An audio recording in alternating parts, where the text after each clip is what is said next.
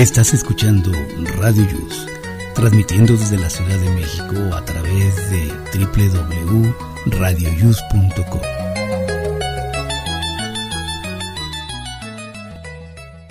El siguiente programa contiene escenas de conocimiento explícito, con diálogos cargados de curiosidad, que pueden afectar la sensibilidad de personas no acostumbradas a hacerse preguntas sobre el mundo que las rodea.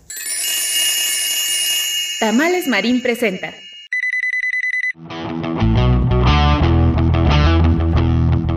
Hoy en Aquí estamos México. Estamos de fiesta. Cumplimos dos años acompañándote. Gracias por seguir con nosotros. Comenzamos. radioimus.com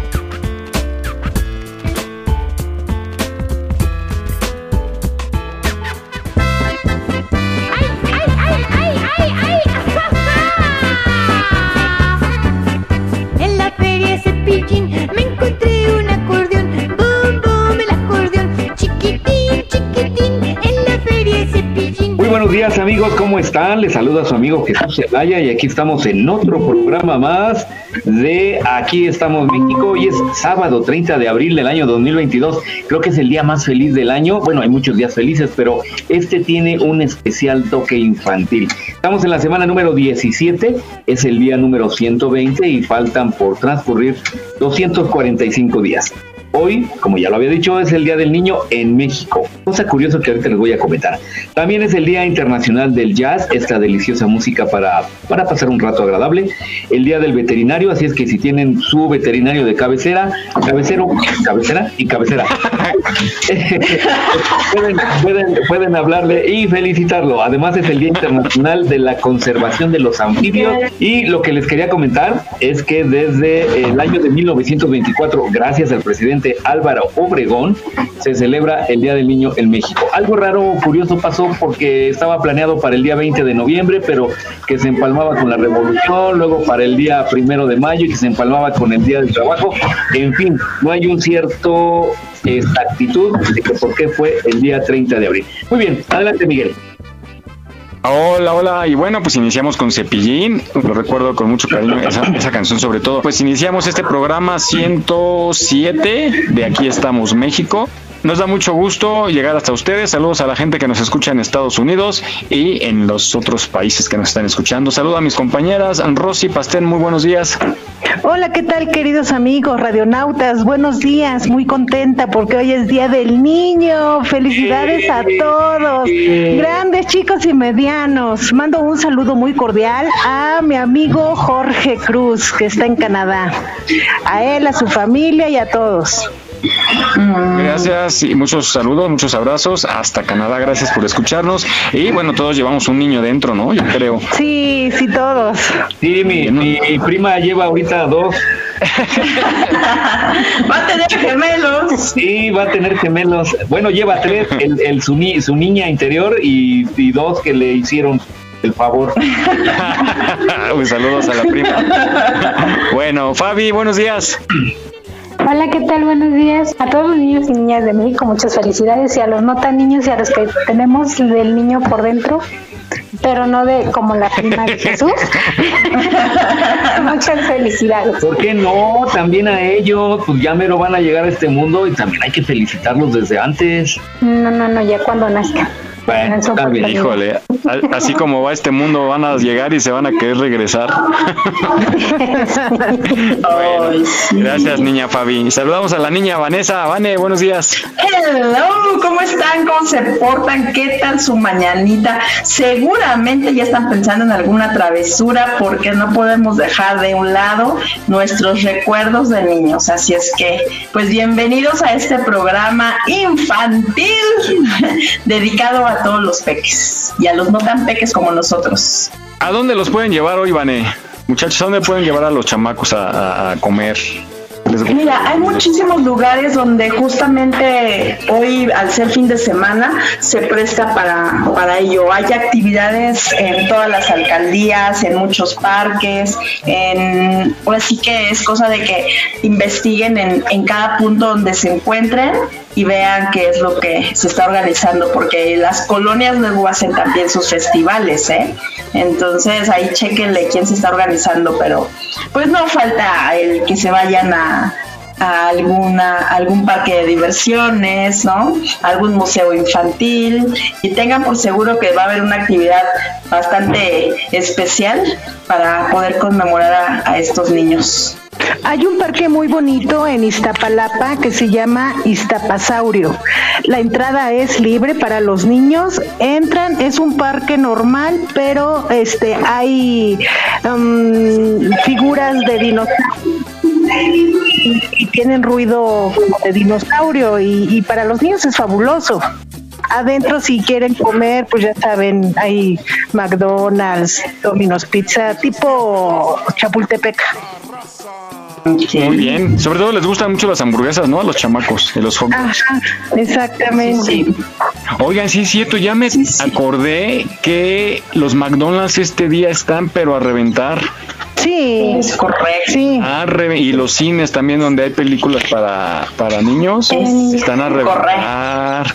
Es McDonald's. Kentucky. Pero tengan por seguro que siempre tendrán un globito, un algo para, para, el, para los Para celebrarles. Sí, Yo me acuerdo y- que cuando yo era chica, mi mamá me llevaba a un cine que se llamaba Cine Continental y que era de Mickey Mouse. Estaba, creo, no sé si tú te acuerdes, Mike, de ese sí, cine. ahí por donde está la calle Providencia y Avenida Coyoacán. Exacto, exacto. Ya es un centro comercial, de una tienda de autoservicio. Ya. Pero ahí había Ah, una pirámide antes, ¿no? No, no sé. Mm, no sé. Es broma, es chiste y no me entienden. Ay. Por Ay, mis ese años- niño. Digo, por mis años que tengo, por eso digo, ahí había una pirámide. No, pues había hasta mamuts. Seguramente. Oigan, ¿quién creen que se nos vuelve a casar? ¿Quién creen? ¿Quién creen? Pues la Belsa. La Belsa. Oh. Sí, y ahora se se, casó. Hoy, se casa por el por la iglesia, o sea que sí va a haber mole el día de hoy. Ya le gustó. Ya, ya, por fin hasta que salió la condenada. O sea, ocho días era por el civil o como. Sí, por el civil. Y Y entonces tú ya nos se- querías llevar a, a comer mole, ¿ya ves? pues el premole. Ah. Se casa en Morelos, le mandamos un abrazo, un fuerte abrazo a ella y a su marido. Ahora sí ya es su marido, ¿verdad? Sí, ya. Ah, Les ya. mandamos un fuerte abrazo. Por ahí les caemos, ¿no? Al ratito. El señor de Obi. Va. El señor de Escalante. Sí. Imagínate que fueran ahora sí, que, que ahora los apellidos del, de la mujer la lleve el marido. Pues a los chamacos ya les pueden cambiar el apellido, ya pueden ser sus hijos que se llamara su hija Belsa Escalante y el apellido de su marido, ya, ya se puede poner primero el materno y luego el, el paterno. E incluso ya es. se puede poner nada más uno sin necesidad de poner ambos dos. Pero eso está mal. Se pierde ya como. Pues sí, pero yo no dije que estuviera bien o mal, sino la posibilidad que ya está. Ah, Bueno, eso sí. Muy bien, pues bueno, felicidades a nuestra compañera Belsa y vamos a iniciar este programa el día de hoy que va a estar muy entretenido.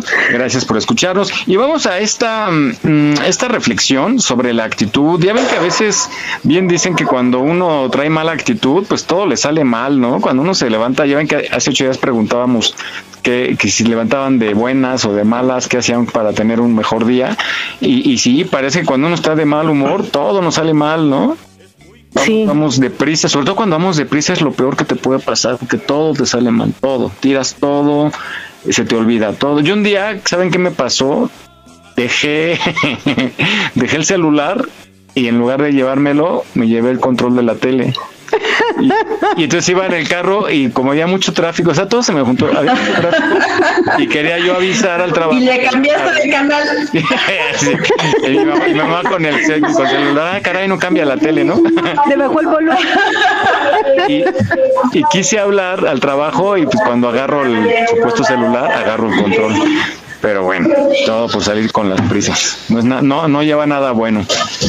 Y es que esa es la cuestión. Si se levantan tarde, andan a las prisas, ya todos durante el día les sale mal porque el, el horario ya no les da. Ahora sí que como dice, ¿no? Se levanta con el pie izquierdo. Sí, y sobre todo en la mañana no sé qué tiene el tiempo que sientes que dura menos, ¿no? Los minutos son de menos. Y más cuando te pones a ver TikTok. Sí, Porque te pones a ver. TikTok y el tiempo rapidísimo.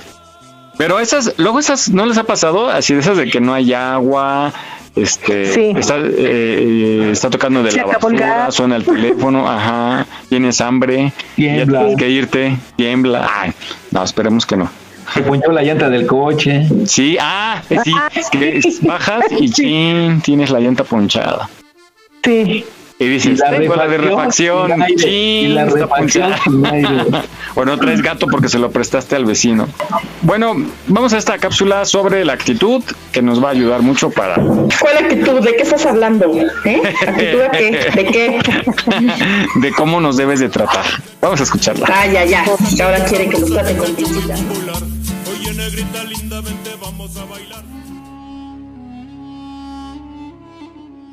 Un joven viajero llegó a un lejano pueblo en el desierto. Se acercó a un hombre anciano que estaba sentado al borde del camino y le dijo, Buen día, señor. ¿Qué clase de personas viven en este lugar? El anciano lo saludó y le respondió con otra pregunta. ¿Qué clase de personas viven en el lugar de donde tú vienes? El joven le respondió con cara de desagrado. Oh, de donde vengo solo hay egoístas y malhechores gente de malas costumbres. Sin duda, estoy muy feliz de haberme ido de ahí. El anciano simplemente le respondió, aquí encontrarás lo mismo. El joven siguió su camino. Más tarde pasó por ahí otro joven viajero y también se acercó al anciano con la misma pregunta. ¿Qué clase de personas viven en este lugar? Y el anciano planteó la misma pregunta que al joven anterior. ¿Qué clase de personas viven en el lugar de donde tú vienes? A diferencia que el anterior, este joven sonrió y dijo cosas maravillosas. Oh, de donde vengo la gente es honesta, muy amigables y hospitalarios. Me duele mucho haberlos dejado. Y el anciano nuevamente respondió, Aquí encontrarás lo mismo. El joven continuó su camino y otro anciano que estaba sentado cerca se acercó para preguntar, ¿Cómo es posible que des dos respuestas diferentes a la misma pregunta? Entonces el anciano le explicó, Cada quien lleva en su corazón el medio donde vive. Aquel que no encontró nada bueno de donde viene, no encontrará nada bueno a donde vaya. Aquel que encontró amigos allá, también encontrará amigos acá, porque no hay nada más importante que la actitud que tienes ante la vida. Si vives con actitud positiva, encontrarás personas positivas a tu alrededor. Si solo te fijas en el mal, solo verás eso y te perderás de cosas y personas maravillosas. Pídele a Dios que siempre encuentres lo bueno allá a donde vayas.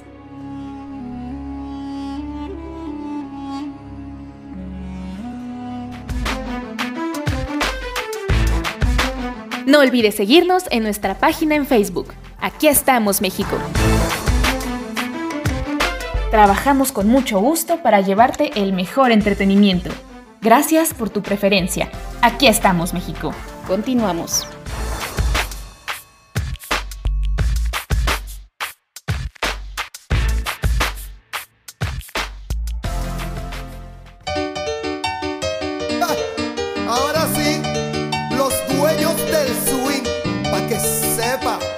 Pues bueno, ya sabemos ahora que estar en buena actitud es lo ideal. Adelante, amigo.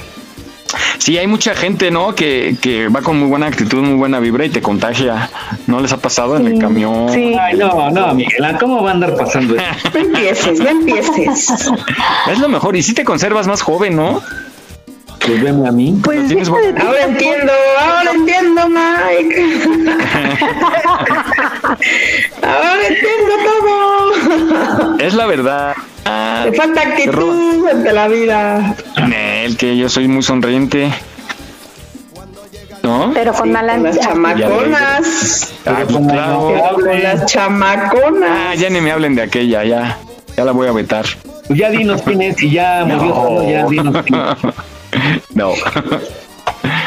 Bueno, oigan, pues la noticia buena es que oficialmente se termina la pandemia aquí en México. no. Hay un ligero aumento de casos, pero muy ligero, muy cortito, pero ya oficialmente ya se termina, ya no es obligatorio, que creo que nunca lo fue, ¿verdad? El uso de cubrebocas en exteriores y en interior sí se recomienda.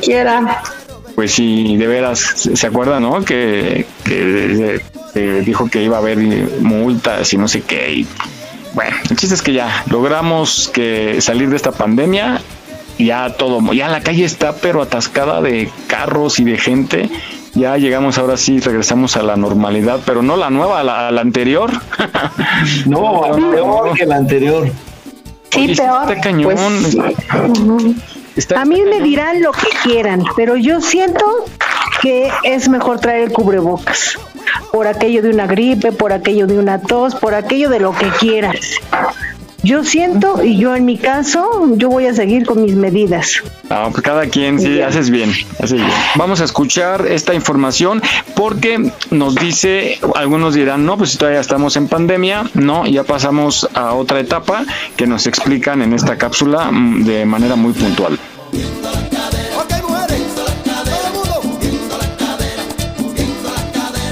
México ya transita a estado endémico. En la conferencia matutina del 26 de abril, el subsecretario de Salud, Hugo López Gatel, declaró que México está cerrando su ciclo de epidemia y está transitando al estado endémico por la pandemia de COVID-19. De acuerdo con el glosario epidemiológico de la Universidad Nacional Autónoma de México, una endemia es cuando una enfermedad tiene presencia habitual en una población o dentro de un área geográfica determinada. Por otro lado, una pandemia sucede cuando una enfermedad tiene un brote global, se presenta al mismo tiempo en varios países o en todo el mundo. El funcionario López Gatel señaló que la Organización Mundial de la Salud contempla cuatro criterios para identificar el fin de un estado epidémico, y aunque aún falta una declaración oficial por parte de la organización, de acuerdo con Gatel, México ya cumple con estos requisitos y está cerrando el ciclo epidémico y transitando al estado endémico. Estos criterios son los siguientes. Alta capacidad de respuesta. Actualmente México tiene una ocupación hospitalaria de 2%. Alta cobertura de vacunación. Actualmente México cuenta con un 90% de cobertura en personas mayores de 18 años. Muy pocos fallecidos detectados. En la actualidad el promedio de muertes por día es de 4.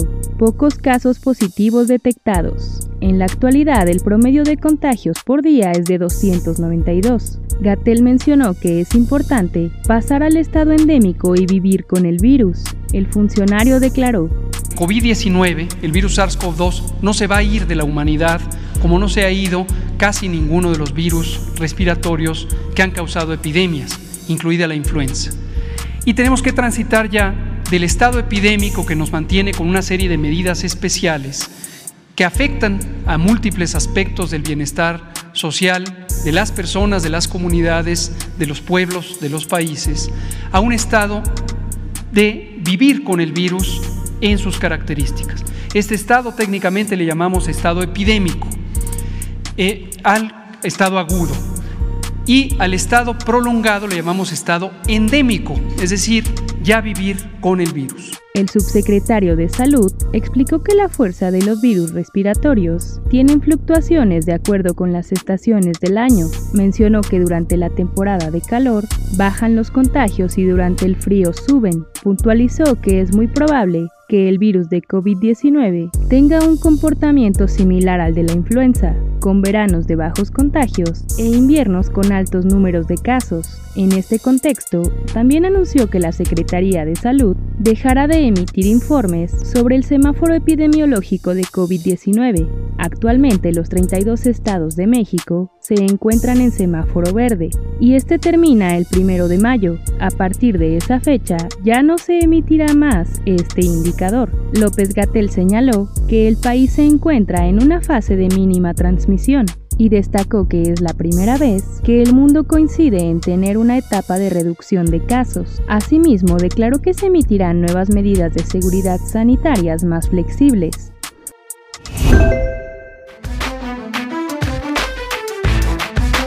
No olvides seguirnos en nuestra página en Facebook. Aquí estamos, México.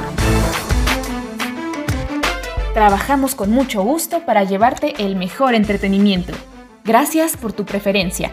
Aquí estamos, México. Continuamos.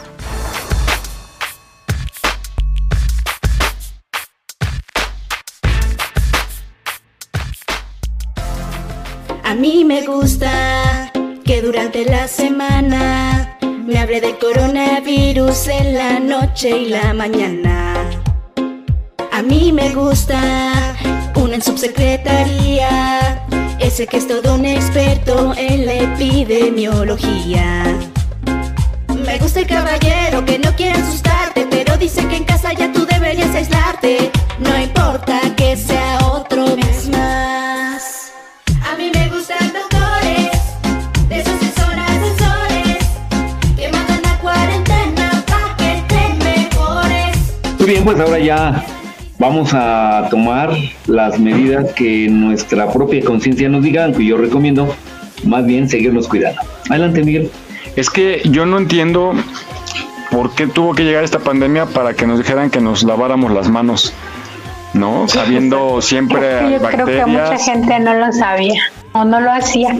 Pues y aún así, yo conozco a mucha gente muy cercana que no lo hace y, y existen más enfermedades y, y igual de graves.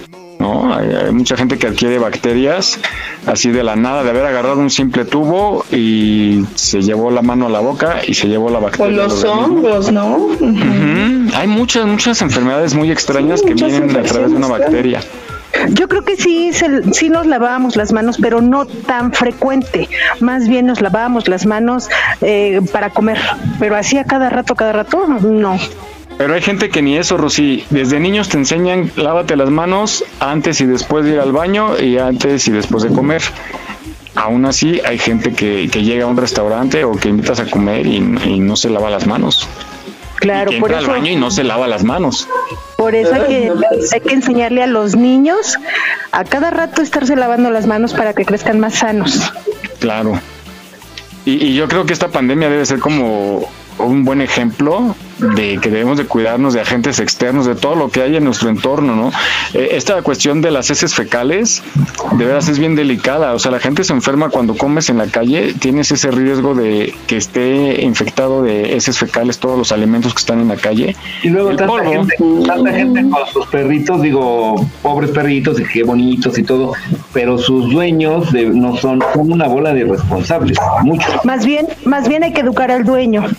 Sí. Sí, pero a periodicazos, porque yo aquí donde, donde vivo, de veras, ahí yo siempre digo que es la hora de las popos, porque salen los, los vecinos de, de esta calle y de la otra y así, pero es muy curioso porque ves a todos con sus perros, salen y en la madrugada igual a las 12, casi una de la mañana, sale mucha gente con sus perros y hay mucha gente muy muy responsable que sale con su bolsita y, recoge las heces y inclu- incluso he visto algunos que un poquito más pues exagerado en el en el en su labor echan desinfectante en la zona donde hizo el Es que eso debería de ser.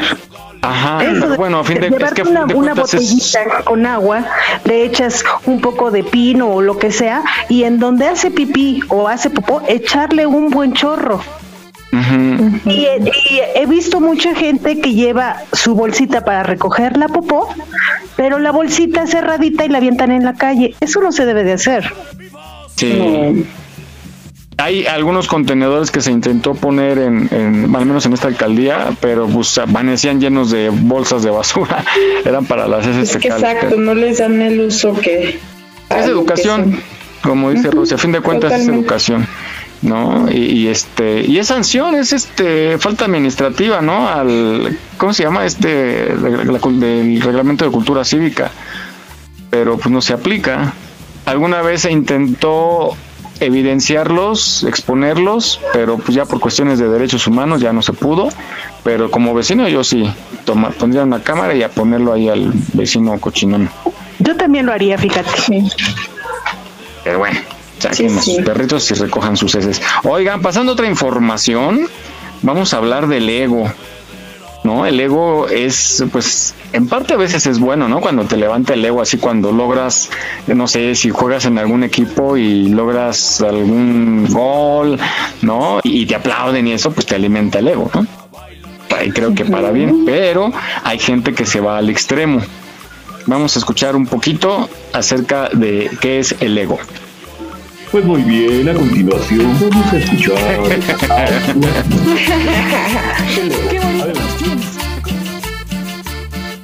Ego en latín quiere decir yo. Básicamente es el falso concepto de identidad. Es este yo ilusorio, esta personalidad, este mecanismo de defensa, este instinto de supervivencia, esta máscara, esta coraza con la que estamos identificados. Vayamos al momento del parto. Al nacer, el bebé humano lo sacan de su madre, del útero, cortan el cordón umbilical y siente una herida de separación.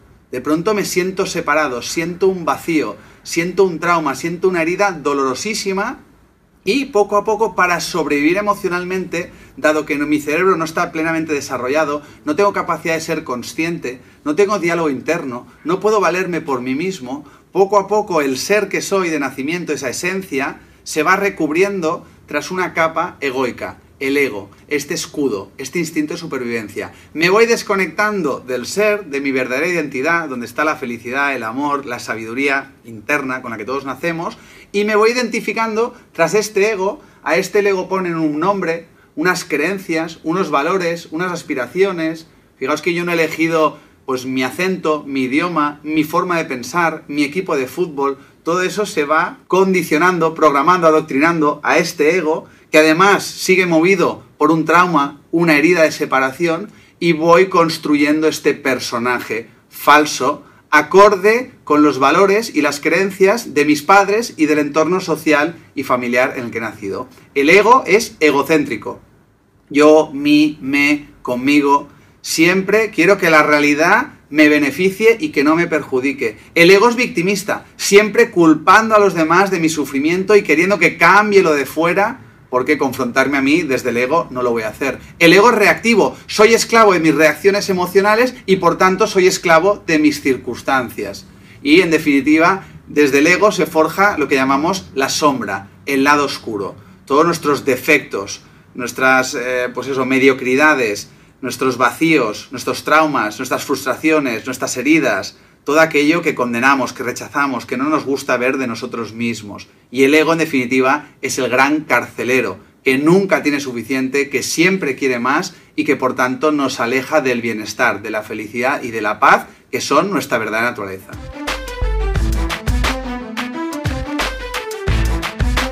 No olvides seguirnos en nuestra página en Facebook. Aquí estamos, México. En caso de sismo, no utilices el elevador. Si ya no te es posible salir, comienza el repliegue. Estar preparados puede ser la diferencia. Continuamos.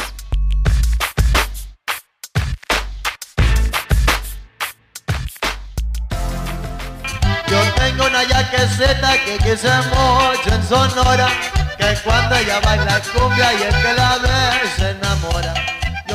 Muy bien, ahora regresamos de esta cápsula sobre el ego. Adelante. Qué voz tan maravillosa tienes, nos vamos a maestro. poder hablar, ¿eh? Sí, antes si nos habla. Ándale. ¿No? Ya. Ya no nos va a querer hablar, ni, ni el saludo le merecemos. Y, oigan, pero si hay gente así, ¿no les ha tocado desde la primaria, secundaria? Ay, sí. Sí. Insoportable. ¿Alguien de ustedes fue así como muy ególatra? No, ¿En alguna no, etapa de para su vida? nada, eh. Para nada.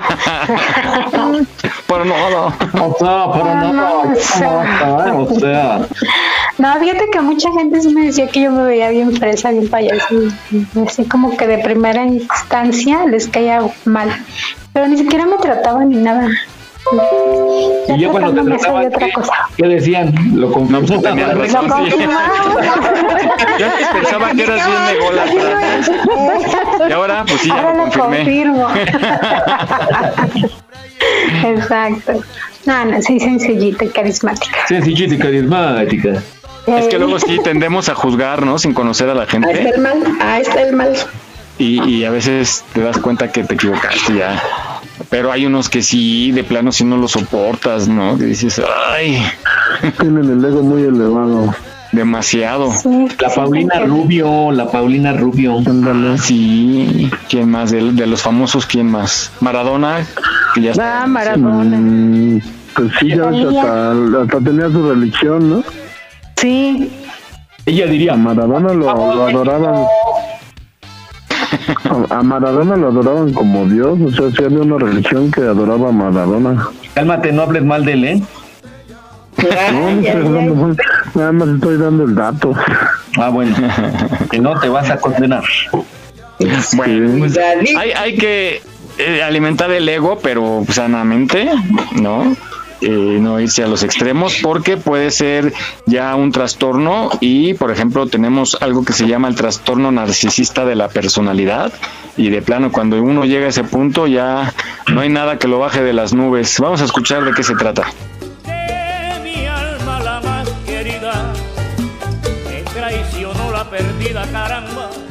El trastorno de la personalidad narcisista se caracteriza por una sensación de superioridad. Generalmente son personas que tienen fantasías de grandes logros o de ser admirados por su inteligencia, belleza, prestigio o influencia. Suelen ser personas que subestiman a los demás y que sienten que deben asociarse únicamente con otros tan especiales como ellos.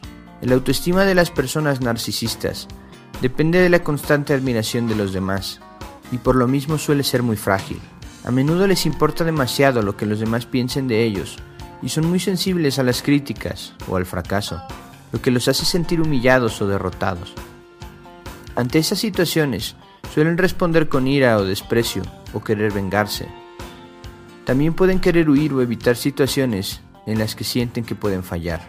Aunque no se sabe cuál es la causa de este trastorno, se suele asociar con características hereditarias, así como con un entorno familiar sobreprotector con exceso de halagos o un entorno negligente con exceso de críticas.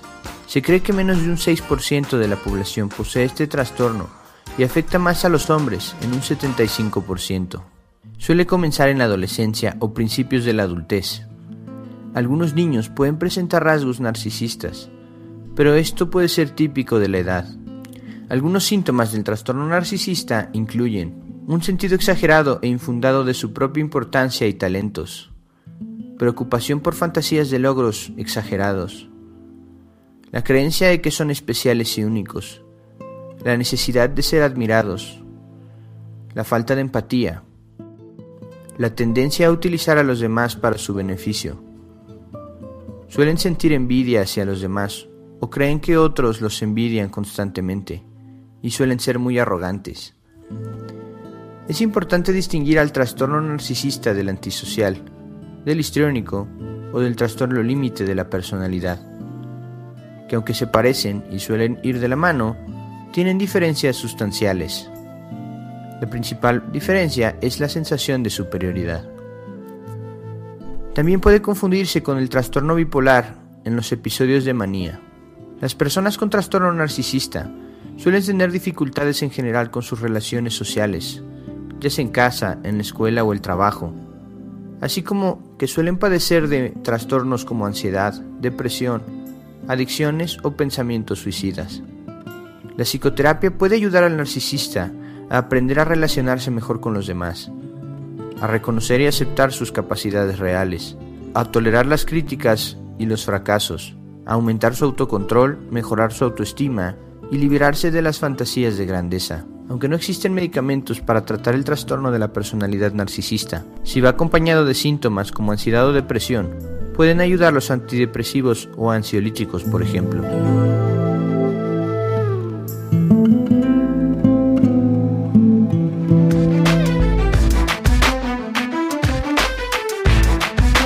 No olvides seguirnos en nuestra página en Facebook. Aquí estamos, México. En caso de sismo, no utilices el elevador. Si ya no te es posible salir, comienza el repliegue. Estar preparados puede ser la diferencia. Continuamos.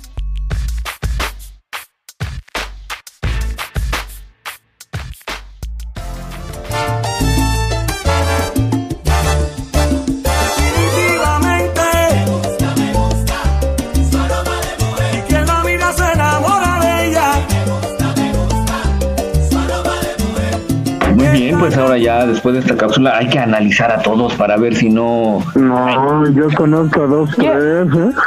Aquí, Yo cuenta, a los narcisistas. Aquí en la Yo producción. también. Ya conozco a No. tres. Ah, Nombres, nombres, No, nombres. no, aquí en el, en el programa no, ahí en mi círculo social ya ubiqué como a dos o tres casos, ¿eh? Que deben de atenderse con urgencia. sí, Lo sí, peor sí. es que todos se dan cuenta menos ellos. pues es una, de, es una de las características. Ajá. Les vamos a recomendar a unas psicólogas para que se aterricen. A un amigo en especial, vas de cuenta que lo están describiendo. Bueno, no sé si sea mi amigo porque no nos merecemos luego que nos salude. Sí. No, es que Muy sí son así, sí. Y, y si tú les sacas sus verdades, no, hombre, te sacan como. Te voltean todas las cosas, todo. Te das cuenta que todo lo que ellos hacen, las dicen que eres tú y. ¿Qué eres tú? Ajá, exactamente. Es que es la parte difícil, ¿no? gente. Cuando quieres ser honesto y decir así, la verdad, la verdad, te digo, pero se molestan. Es que la, contraproducente. la verdad no peca, pero incomoda. No, pero en una persona narcisista peor, ¿eh? peor. O sea, de- Es que ya sabe- no hablamos de una persona normal, sino de ya con un narcisista. Si tú lo tratas de descubrir, no, hombre. Es que una persona narcisista siempre va a tener una víctima. Necesita, Eso- ¿no? Necesita. El mismo. O sea, necesita a alguien que sea sumiso para poderlo culpar, para poderle reprochar, para que todo lo que el narcisista hace mal diga que la otra persona tiene la culpa y que por eso a él le va mal. O sea, necesita Ya, pues porque ya también se dan los chamacos, ¿eh? Así es que fíjense cómo estamos educando a las bendiciones. Pues precisamente el narcisismo empieza desde pequeños y es here- se hereda, Claro. que eso es lo peor del caso. ¿A poco se puede ver?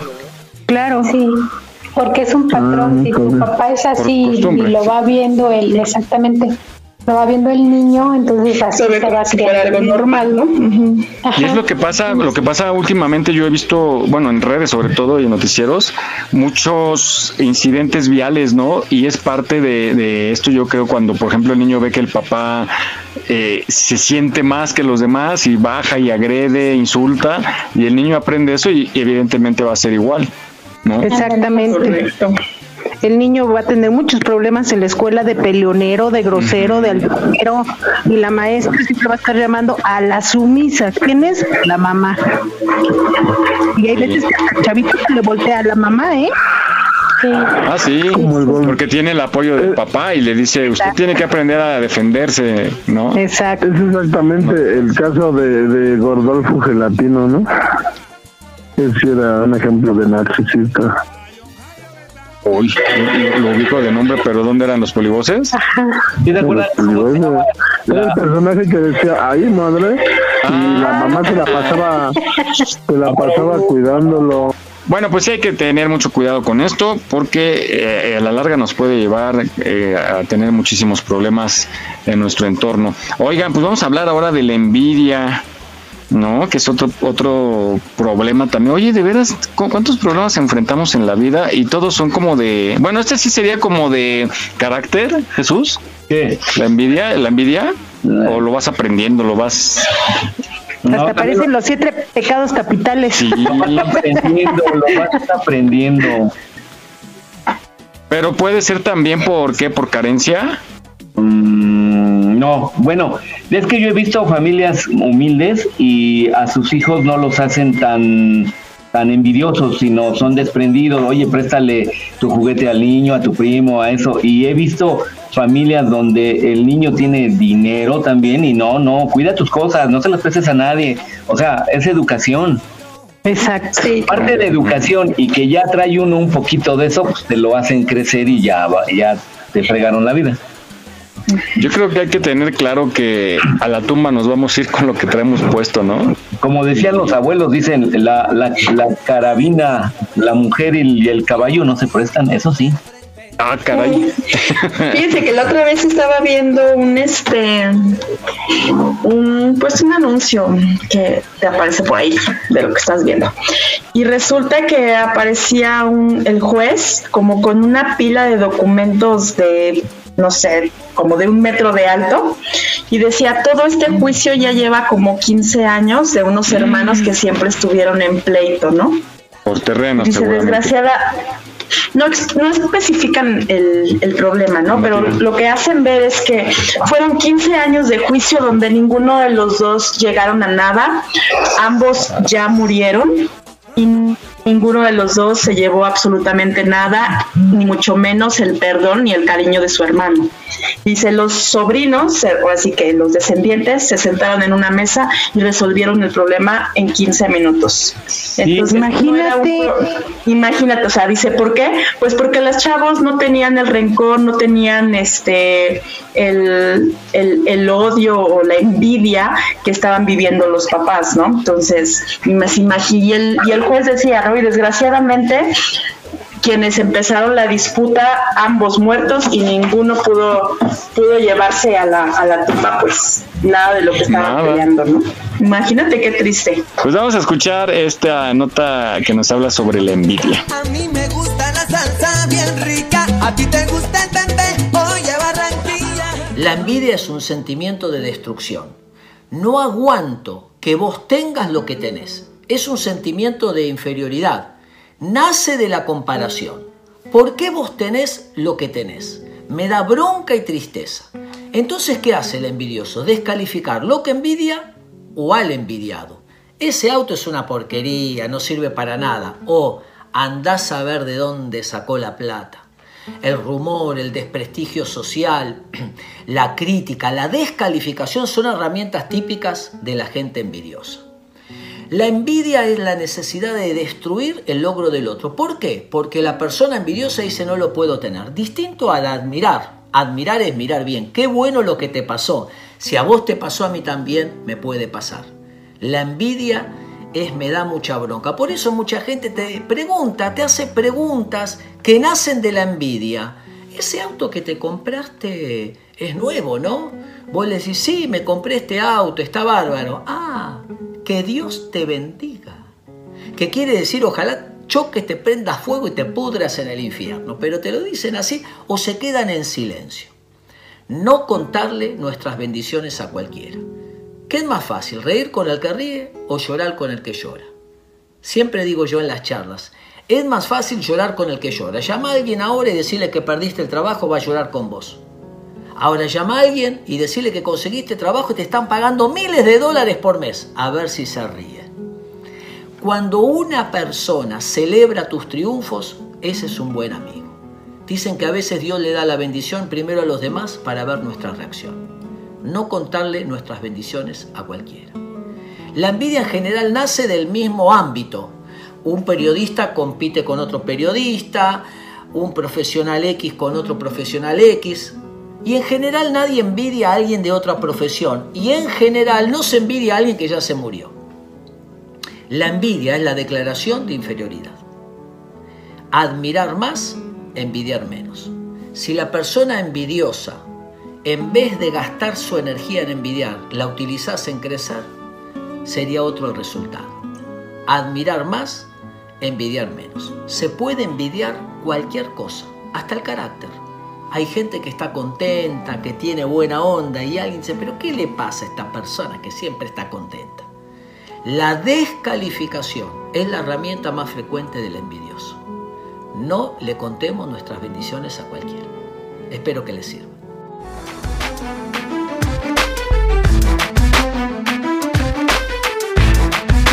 No olvides seguirnos en nuestra página en Facebook. Aquí estamos, México. En caso de sismo, no utilices el elevador. Si ya no te es posible salir, comienza el repliegue. Estar preparados puede ser la diferencia. Continuamos.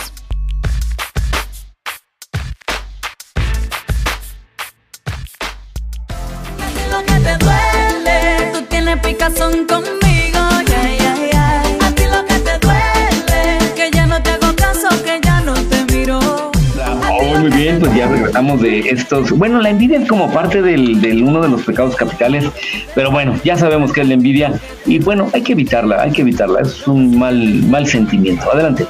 ¿Ya ven que no existe envidia de la buena? No, envidia es Envidia envidia. envidia. No, es horrible la envidia. Es mejor alegrarse por las cosas que le, cosas buenas que le pasan a algún conocido, a algún amigo, porque la vida da muchas vueltas y qué tal si para la próxima a ti te va bien. Qué padre sería eso. La vida es una Claro. tómbola. Tom, tom, tómbola. bueno, amigos, no sean envidiosos. Compártanla. Pero creo que Bueno, todos, todos en la Oiga, allá el esposo del innombrable, no seas envidioso, pásala ya le dije, tantito. oye, esposa que no has de atender, ya no la dejes. Ah, no. Bueno, vamos a. Déjala correr. Déjala correr, córrela. bueno, llegamos al momento de hoy, es- hoy es el día del niño, no estén diciendo esas cosas que van a aprender. ¿eh? Que la que nos hace decir. Ah, es que si supieran. Bueno, para que no sean como nosotros, ¿no? Claro, es una enseñanza. Que vean lo que no tienen que hacer, chamacos. Véanse en este espejo. güey. Ay, no los traume. bueno, pues vamos al test de Vane. Hoy que es día del niño. Y pues a ver qué nos tienes. Vale, adelante.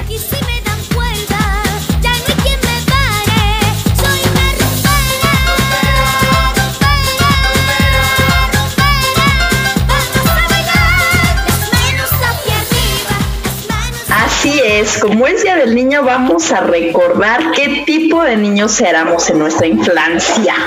Así es que son siete preguntitas muy rapiditas y vamos a ver si eras el niño travieso, el amoroso, el que de plano estaba indisciplinado o muy disciplinado. Así es que vamos a ver la realidad, la realidad que esconden a través de sus voces, queridos compañeros. En sus casitas ya, listos todos, lápiz y papel, que empezamos nuestro test.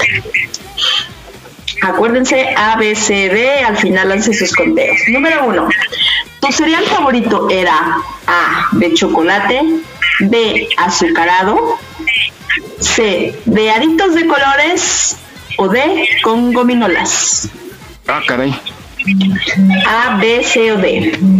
¿No trae con cerveza? ¡Ay, Jesús, de niño, qué bárbaro! Por eso estaba panzón. Ey, ey, ey. Número dos, el uniforme que usabas en tu colegio era A, falda o pantalón azul plisado con camisa blanca, B, falda pantalón solamente con camisa blanca, C, pantalón kaki con polo blanco o D, pantalón azul con camisa blanca y un chalequito. ¿Cómo era tu uniforme de la escuela en primaria? Acuérdense, acuérdense, acuérdense. Ahora-. ¿Cuál era la C? Le hace, le hace falta aceite. La C es un pantalón color kaki o falda kaki con polo blanco. ¿Y cuál era la que nada más era pantalón falda? Eh, la B. ¿Y cuál era la pantalón con la camisa blanca. ya, ¿Nos puedes atención. repetir todas las respuestas? Ay, No, las va. preguntas. Oh, Ay, ya. vamos, vamos a la dos. No, las respuestas. La dos, dos, dos, dos. El uniforme que usabas en el colegio era A, falda o pantalón azul plisado con camisa blanca, camisa blanca. B, falda, pantalón con camisa blanca, sin plisar, sin manguita, sencillito. C, pantalón o falda de color khaki con polo, color blanco, playera polo. Y la última, pantalón o falda azul con camisa blanca y chalequillo. Les quedó, les quedó claritos, o sea, con su sudadera. Tan claro como el petróleo. Muy bien, vamos con la número 3. ¿Qué clase te gustaba recibir al llegar a la escuela? A, matemáticas, B, español, C, geografía o D, artística. A, B, C o D. 4. En el patio de juegos tú ibas a a los columpios, B al sub y baja, C al patio en general a correr o D a las resbaladillas toboganes. A buscar a la innombrable. ¿Al columpio cuál era? ¿La- la- ¿Al columpio cuál era? A, Ah, ah. A, A, A, columpios, B sub y baja, C patio y D eh, toboganes, lo intrépido. 5. Tu merienda favorita era A. Dulce con chocolate. B. Cereal con yogur. C. Platanitos. O el chiwis. ¿Qué era el Ahí chiwis? van, eh, la primera opción. Dulce de chocolate. Cereal con yogur. dulce de chocolate. Cereal con yogur, platanitos. O chiwis, que es como frita- frituras. Es que nada de eso de merienda en mis tiempos. ¿Qué te pasa? No, tampoco la mía. Era palanqueta del DIF con mazapán. Pero a poco ya Bueno, En lo- escuela venían chicharrones acerca. y Ah, entonces te tocan los chiwis. O sea, chiwis es como es como la fritura, las papitas, este, Ah, ok. ¿No? los chips con queso, eso, ¿ok? ¿Tu juguete preferido era A, la Barbie y el Ken? B, el osito cariñosito. C, los legos o D, la pelota. Uy. Y la última, antes de dormir, veías tu comida favorita.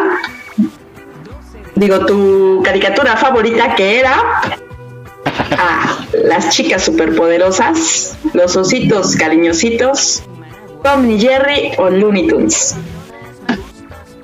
Tom y Jerry, ¿qué sería? ¿D? ¿C? ¿C, no? Ajá. A las chicas superpoderosas, B, los ositos cariñositos, C, Tom y Jerry y D, Looney Tunes. Listo. Hagan sus conteos, hagan sus conteos. Ah, mi. Yo, Rosy, tuve tres C. Ay, igual. Ah, no, yo tres Cs y tres As. Yo 3 D, D de dedo. D. D. Jesus. yo estoy entre la A y la B. Igualdad. Hombre. Bueno, yo con tendencia a C entonces. Este, eh, Fabi, pero son siete. Uno, dos, tres, cuatro. Una le salió diferente. Creo que no apunté una chica. Es que hablaron de la escuela y me bloqueé. Hola, Moni. Ponte una B o una. Hello, buenos días. Hello. Moni. ¿Cómo estás? Muy bien, gracias. ¿Y ustedes? Bien, Bien. también. Aquí en el recreo. Tienes falta, ¿eh? Niña Moni. Exacto, exacto. Tienes falta. Para no perder la costumbre de llegar tarde a todos lados, ¿verdad? Ya ves. Pues sí, pero te perdiste el test, mamacita. Ay, pues, ¿qué te digo? Que te haga una, que te haga una plana. Se me complicó un poco la salida al recreo. Me castigó la maestra por no portarme bien. Ya ves, orejas de burro en el rincón. Muy bien, pues vamos a ver. Quienes tuvieron mayoría as fueron unos niños muy alegres, siempre con una gran sonrisa. Te encantaba cantar y disfrutar de todas las actividades y juegos que hacían, tanto en la escuela como en familia. Así es que, chicos, quienes tuvieron la A, nadie de ustedes, por supuesto. Yo. ¿Amargados? Yo fui No, tú feliz. dijiste que tenías. Pues es que Ay, tengo tú tres dijiste que tenías As. más B. Tres, ah, no, tres As y tres C. Y una Ah, ok. Bueno, pues, Micha y Micha.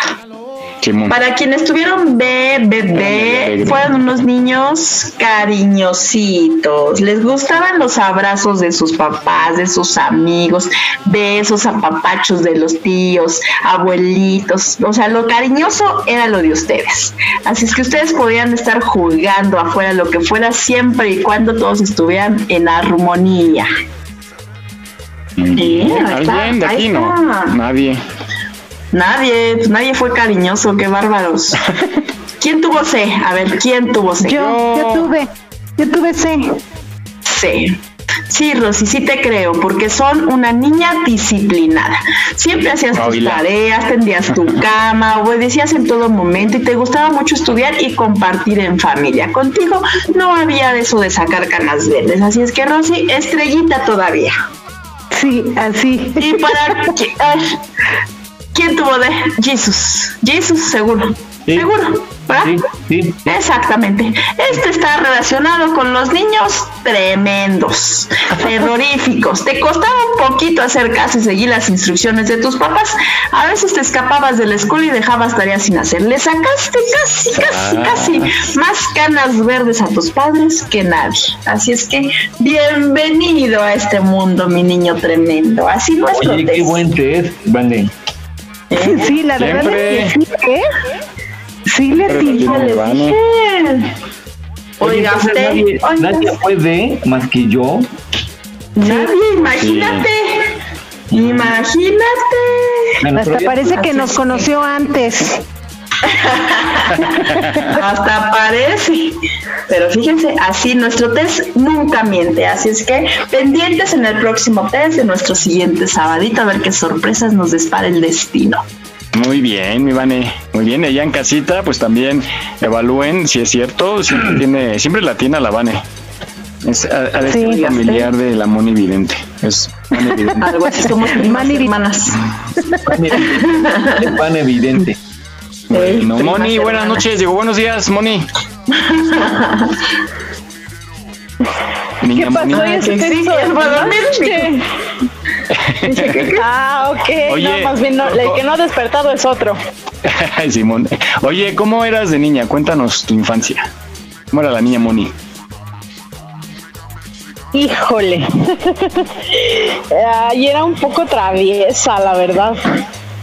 Eh, es que yo, yo tenía como una dualidad de niña que era, eh, o sea, me gustaban mucho las cosas de niño, pero también tenía cosas de niña. Entonces, así como jugaba con carritos y a las peleas con mis amigos, también jugaba mm, este Barbies y muñecas y a la mamá y la fregada, ¿no? Pero eh, era, sí era un poco traviesa. Luego mi mamá sí me andaba sacando un poco de canitas verdes.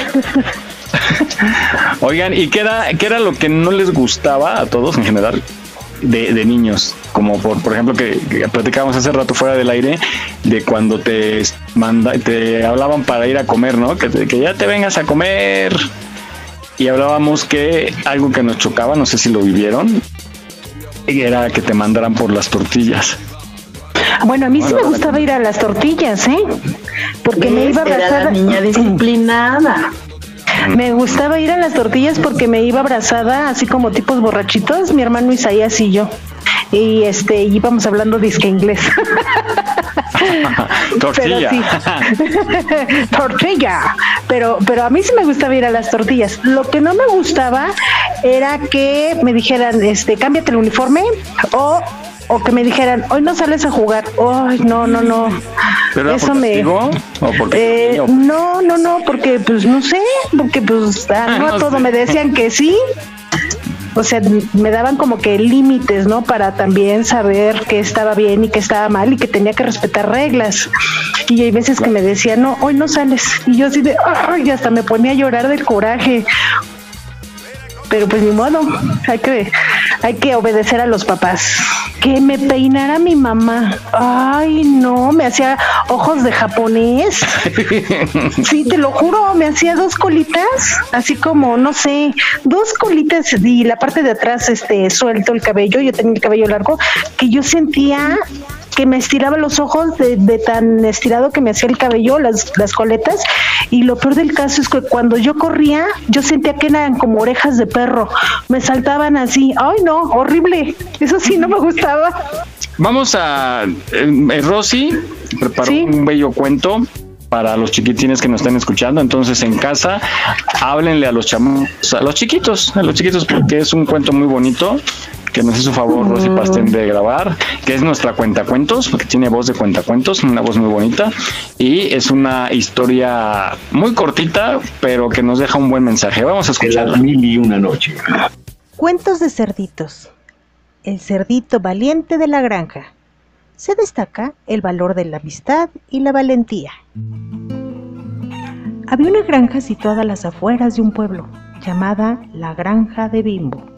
En esta granja había muchos animales, vacas, ovejas, gallinas y un pequeño cerdito llamado Pinky, quien había sido el último en llegar. Tan solo tenía dos meses de vida. Pinky era un cerdito muy juguetón al que le gustaba estar con las ovejas mientras estaban pastando en el campo. Pinky solía correr siempre detrás de ellas, hasta que un día Kaiser, el perro pastor, le regañó por molestarlas. Pinky siempre obedecía hasta que Kaiser se dormía. Pinky era un cerdito muy valiente. Un día, mientras dormía y las ovejas pastaban, vio cómo se acercaba sigilosamente un lobo. Cuando el lobo salió de entre las matorrales y fue por las ovejas, Pinky las alertó rápidamente para que corrieran todas lo más rápido que pudieran, hasta donde se encontraba Kaiser. Este, al escuchar los balidos de las ovejas, se despertó y corrió a defenderlas, asustando al lobo. Desde entonces, todos los conocieron a Pinky como el cerdito valiente de la granja vivo, pues gracias a él, ninguna oveja fue cazada por el lobo aquel día. Así fue como las ovejas y el cerdito Pinky comenzaron una relación de amistad para siempre y estuvieron encantadas de verlo correr entre ellas.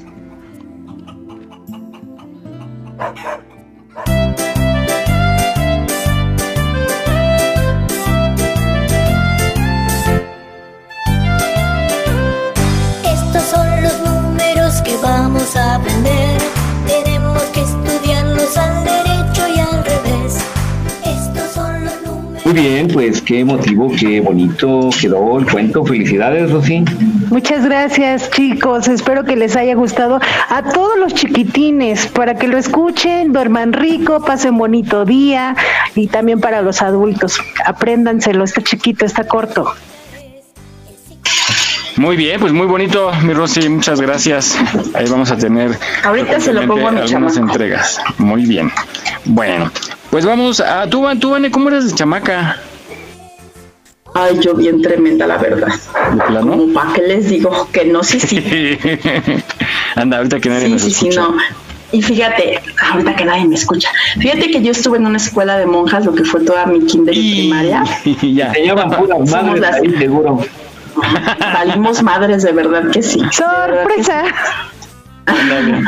Este, mi mamá, mi mamá me comenta que cada que entraba por mí era así como que sentía que el estómago se le subía y se le bajaba, porque yo como chango siempre estaba trepada en los juegos, en la resbal. Bueno, tuve un accidente a los ocho años, me caí de cabeza así en la resbaladilla, porque en lugar de bajarme sentada, pues yo me bajaba paradita, ¿no? Entonces en una de esas, este, mi zapato se atora y casi de cara fui a dar, parecía boxeador. Pero la verdad es que fue una niñez bien padre, bien padre. Este, yo me recuerdo así como que mis tragos amargos de, de la infancia, yo me la divertía, tenía la oportunidad de, de lo que ahora no pueden los niños, de salir a jugar a la calle, ¿no? Entonces yo podía recorrer tres, cuatro cuadras con mis amiguitos a cualquier hora y jugar bote pateado, esto, escondidillas, todos esos juegos y, y la verdad es de que me siento muy afortunada de, de haber tenido esa, esa infancia tan bonita. Oye, ¿nunca te escapaste ahí de, la escuela de monjas para irte de pinta? Nunca me fui, no, nunca me fui de pinta, fíjate que no. ¿En ningún grado, Nunca- en ninguna escuela? ¿Sabes qué? Hasta la prepa y así como que... ah, pero es que mira, mi, mi mamá siempre me daba como mucha libertad, ¿no? De decir, o sea, lo que tú quieras no hacer, puedes hacerlo, nada más, nada más comunícamelo. Entonces no necesitaba yo decirle, oye mamá, hoy me quiero ir con mis amigos a tal lado, porque me decía, ah, sí, está bien. Porque además como cumplí en la escuela y cumplí en mi casa, pues no había como este rango de, de no, eres mi responsable, este, te voy a castigar una semana. O sea, la verdad es de que no. Entonces decía, mamá, este, pues, ¿me llevas con fulanita? Ah, pues sí, ah, pues ya me llevaba, ¿no? O si yo me podía ir, pues mamá, este, está más cerca, ¿puedo ir? Y me decía que sí. Entonces, este, pues no, no hubo necesidad realmente como de escaparme porque siempre tuve el permiso de, pues, de mi mamá. Eso es bueno, es muy importante De la hecho, comunicación. sí.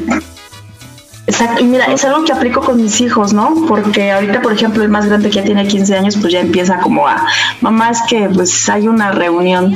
Y mi mamá me decía, tú puedes ir a donde tú quieras, siempre y cuando yo sepa con quién estás, dónde, este, en dónde es, y yo tenga manera de comunicarme con alguien de ahí. ¿no? Y dice, porque pues ante un accidente, ante una emergencia, ¿para, para dónde? ¿No? Como para dónde. Entonces es algo que yo también he, he inculcado mucho con ellos, de sí, puedes ir, yo te llevo, quiénes son, cómo son, dame teléfono, contacto, o sea, dales mi teléfono, porque si algo a ti te pasa, cómo se comunican conmigo, ¿no? Claro. Entonces, este, es, es pues, es, es seguridad, ¿no? Es seguridad. Y, pero eso sí, ¿eh? cuando yo le decía, mamá, yo voy a regresar a las 11, a las 11 tenía que estar porque porque yo había quedado en eso, ¿no? Nada de que llega, decía una hora y llegaba otra, ahí sí no. Tenías, o sea, si yo ponía la hora, tenía que respetar la hora, ¿no? Entonces, pues Era de dos días muy- después, muy- pero llegabas a la hora, ¿no? Exacto, exacto, pero, pero sí, ¿eh? aunque yo le dijera, mamá, me voy a quedar y voy a llegar mañana porque me queda muy lejos, prefiero quedarme. Y ella, ella siempre conoció a mis amigos, ¿sabes? Siempre, siempre, siempre, siempre. Nunca, nunca fue de, de, ay, aquí en la casa, no, al contrario. Ella decía, va a ser fiesta, hazla aquí, ¿no? Que vengan aquí.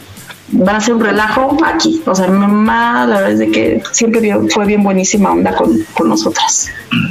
Pues las reglas que te daba tu mamá, pues aplican también ahora, ¿eh? Saber dónde están con este teléfono, Totalmente, ubicación, todo, totalmente. todo, para que Fíjate, este, pero fíjate que no todos, no todos lo aplicaban. Yo cuando me casé con mi marido, él no estaba acostumbrado a avisar ni a decir dónde ni qué ni hacer ni nada. Entonces, este, pero pues sí aplicas a que él, que te diga dónde está, dónde Sí, va, cómo va. totalmente, de verdad que sí, de verdad que sí. Yo no tengo tema si se va a ir a emborrachar y me dice, sabes que estoy muy hasta atrás y no voy a llegar. Yo no tengo tema con eso. Yo nada más tengo que saber dónde estás y con quién estás.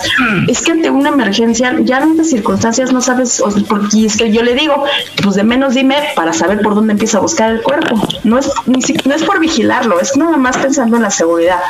Y, y sí, al principio era así como que, pues es que, ¿por qué te voy a decir? Le digo, es que no te estoy pidiendo, o sea, no te estoy diciendo, pídeme permiso, ¿no?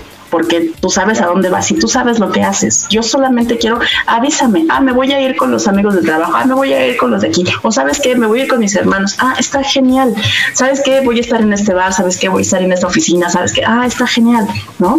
Yo no te digo ni qué estás haciendo, ni a qué hora llegas, ni cómo llegas, no, esa es tu responsabilidad. Pero sí es como, como pues, ¿a dónde empiezo a buscar ante una emergencia, no? Sí, esto se ha desatado una inseguridad, pero de verdad enorme. Ahora ya este, mi niño tiene, ya va a cumplir 11 años, me dice, mamá, es que no me dejas irme aquí a la esquina por las tortillas. Yo sí, la verdad es de que lo entiendo, ¿no? Entiendo esa parte de que tú ya quieres salir e irte aquí a la tienda. Es que no me voy a perder, le digo, a mí me queda clarísimo que tú vas a saber llegar, ir y venir sin ningún problema. Y no nada más aquí a la esquina, yo creo, yo creo que tú ya te sabes manejar a diferentes puntos. Pero esa la seguridad no es por ti, sino por el resto de los pues de las personas, ¿no? Entonces, estamos en una situación bien complicada. Y ya no tiene que ver si eres hombre o mujer, ¿eh? La verdad es que están apa- acaparando también con, con adolescentes masculinos, ¿no? Así es. Bueno, cambiemos de tema. ¿Ya me escuchó? Algo más grave, Ya, ¿por qué el niño, por favor? Ya regresé. No sé qué pasó con mi micrófono, pero... ¿Dónde fuiste, Jimmy? Pero, pero respondí que era que saqué ma- ¿Qué letra fuiste? Ya se fue otra vez. Desde ahí, desde ahí me empecé, empecé a notar que no me escuchaban. Pues otra vez, mi Jimmy, ¿de qué, qué letra eres? Sal- salí igual que Jesús, igual que Jesús. Ah, sí, ah, eh, ya ves, No, ya no, no se sientan tan solitos. Sí, no se sientan tan solitos. Oigan, pues bueno, cambiando de tema, eh, hay una avenida principal, un pa- paseo, ¿no? En, en la Ciudad de México. Paseo de la Y- Reforma. Exactamente, y nos llena de muchas sorpresas, tiene mucha historia y Jesús tiene más información. Pues entre las curiosidades de la Ciudad de México andaba yo buscando qué era importante o qué era curioso precisamente y encontré a la Diana, la fuente de la Diana, que está ahí en Paseo de la Reforma justamente. Y bueno, eh, encontré esta cápsula que nos dice cosas muy, muy, muy interesantes, como por ejemplo, ¿quién posó para esta famosa estatua? Vamos a escucharla.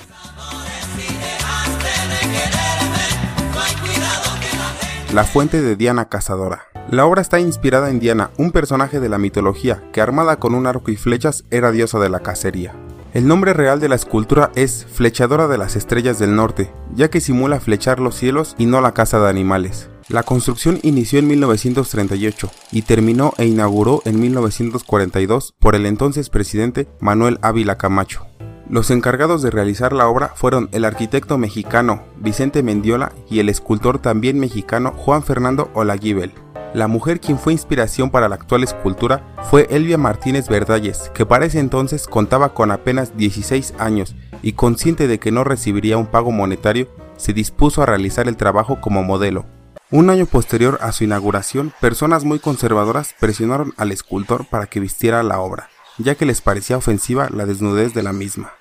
En 1968 se decidió quitar el calzoncillo de la obra y debido a esto sufrió algunos daños. Ante esta situación se resolvió fundir una nueva estatua. La escultura que resultó dañada fue trasladada al poblado de Ixmiquilpan, en Hidalgo, donde reside desde 1970. Flechadora de las Estrellas del Norte se encuentra en un lugar muy transitado y vistoso, admirada por muchas personas actualmente, representando la libertad y hermosura del cuerpo femenino.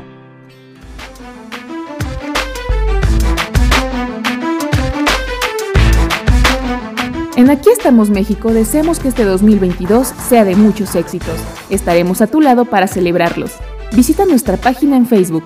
Aquí estamos México. Continuamos.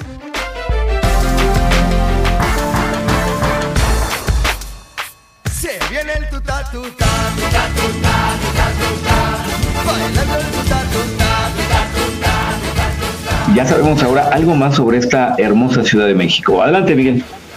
Muy interesante, todo esto es muy interesante porque la palmera, tiene mucha historia. Sí, ya no Se existe nos la fue, palmera. se nos fue. Sí. Bueno, yo había oído que eso porque yo estaba mal, ¿no? La palmera por dentro. Y corría el Sí, riesgo de. le venía una de plaga. un hongo. Sí, le cayó Una plaga.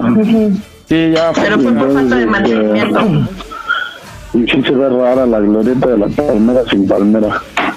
Y mucha gente se acostumbra, así le cambian el nombre, que seguramente lo van a cambiar. Este, mucha gente se acostumbra, ¿no? Como por ejemplo el eh, allá donde estaba el toreo de cuatro caminos, pues ya no es ni toreo. Sí, ya no. Este, ya nada que ver y todavía, todavía le seguimos llamando al toreo. al toreo. Bueno, pues sí, importante información.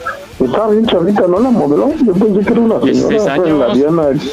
Ajá, yo pensé que era una señora. Se ve como señora ya.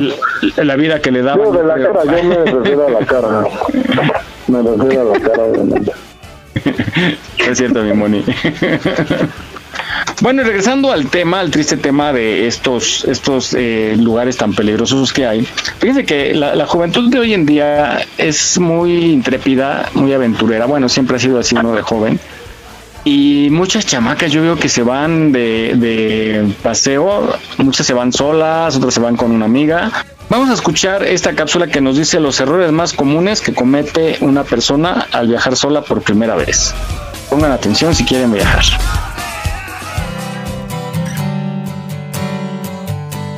Y bueno, comienzo con el primer error y es elegir un destino demasiado complicado.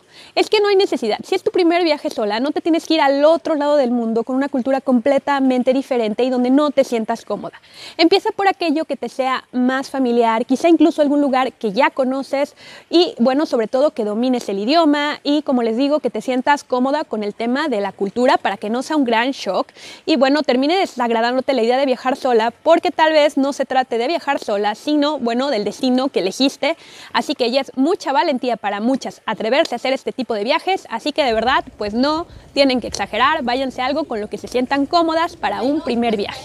Y cuando se trata de viajes solas, otro error bastante común es pues no elegir un buen hospedaje. Y es que bueno, viajando solas a veces vale la pena pagar un poquito más, pero estar seguras, uno, que nuestro hospedaje va a ser seguro, que está bien ubicado y que tiene buenos servicios. De esta forma nos vamos a sentir mucho más cómodas. No importa si sea apartamento, hotel, hostal, esos pequeños trucos les va a ayudar bastante. Y bueno, aquí dos consejos extra. El primero es que si prefieren ustedes hospedarse en hostal, pues está perfecto, pero elijan habitaciones femeninas, pueden ser mucho más cómodas, sobre todo para un primer viaje sola.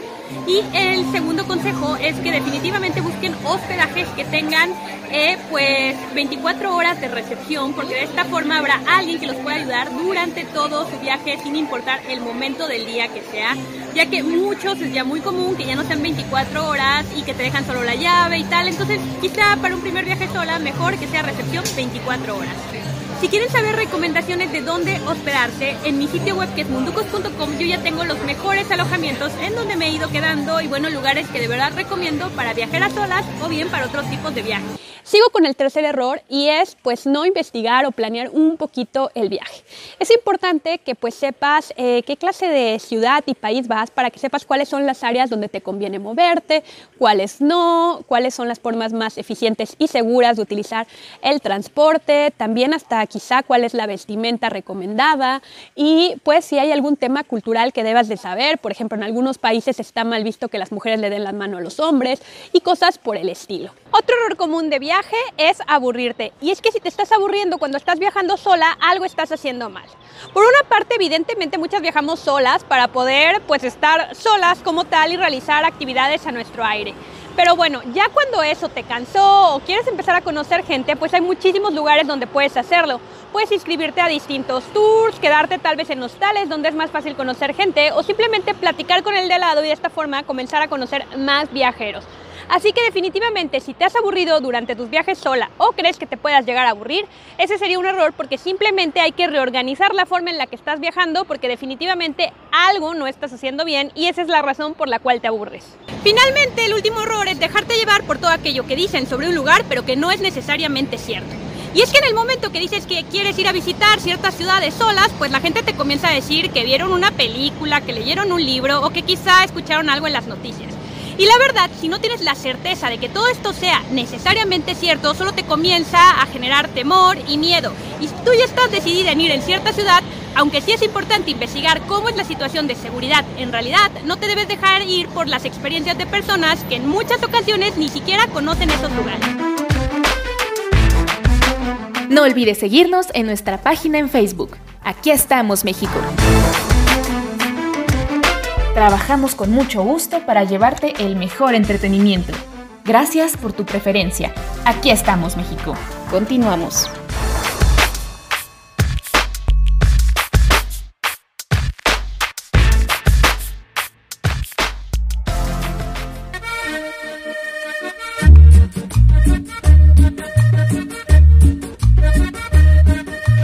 Bien, pues ya sabemos qué hacer. Digo, yo no viajo todas las veces solo, pero yo no viajo sola. Yo ni viajo. No. Ah, no, de repente unos viajesotes que te avientas. Oye, no, sí, bien No, no, no, anden fumando, no, no anden fumando eso.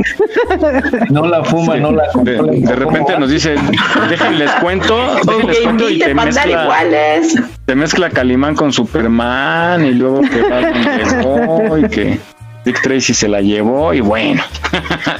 Bueno, lo que yo les puedo decir es que, pues sí, realmente ustedes saben que yo salgo mucho, ¿no? De la Ciudad de México. Y yo lo que siempre hago es eh, mandar mensajes de WhatsApp y, y fotos del boleto a donde yo voy. Y, y voy diciendo, voy por tal parte y, y ya llegué al destino y estoy aquí y estoy allá. Eso es lo que yo hago, sobre todo a mi familia. Y uno que otra persona, un amigo o una amiga, algo así. Y voy y voy platicando en el y voy voy platicando en el en el viaje, ¿no? En la carretera. ¿Sola? Es lo que yo hago. con al platicando en el viaje, Ah. dice que, que hay unos unicornios muy bonitos. Sí, sí, sí, sí.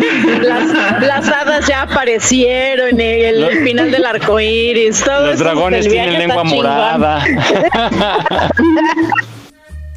Ay, mi pastel. En, en Creo que te 1920, conocen algo.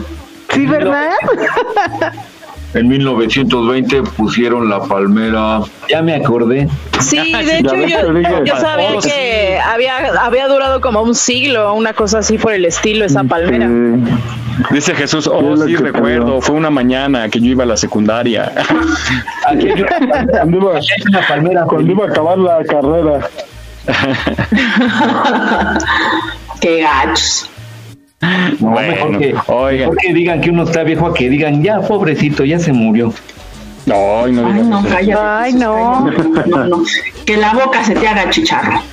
Todavía no te queremos cafetear, amigo. ¿Qué pasó? Yo tampoco, ¿eh? Yo. Hablando de esto de seguridad, vamos a estos tips para evitar un asalto. Ah, esto es bien importante, sobre todo ustedes mujeres, pongan mucha atención.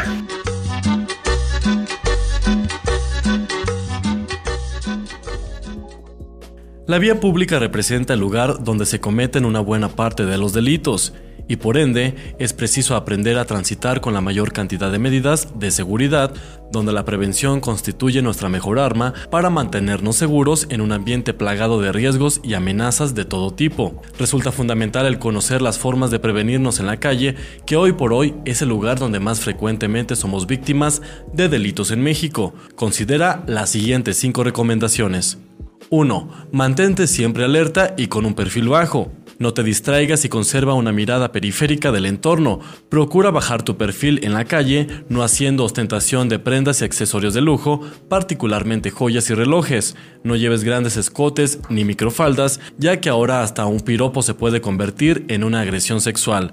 Evita utilizar tu teléfono inteligente para hablar o enviar textos y no lleves puestos tus audífonos en los oídos o colocados en el cuello. 2. Equípate. Utiliza una cartera falsa y resguarda la verdadera por debajo del pantalón o camisa en una fajilla de seguridad. Porta un silbato profesional para pedir ayuda en casos donde consideres que puedes hacerlo y cuando no hayas sido sometido aún por un delincuente.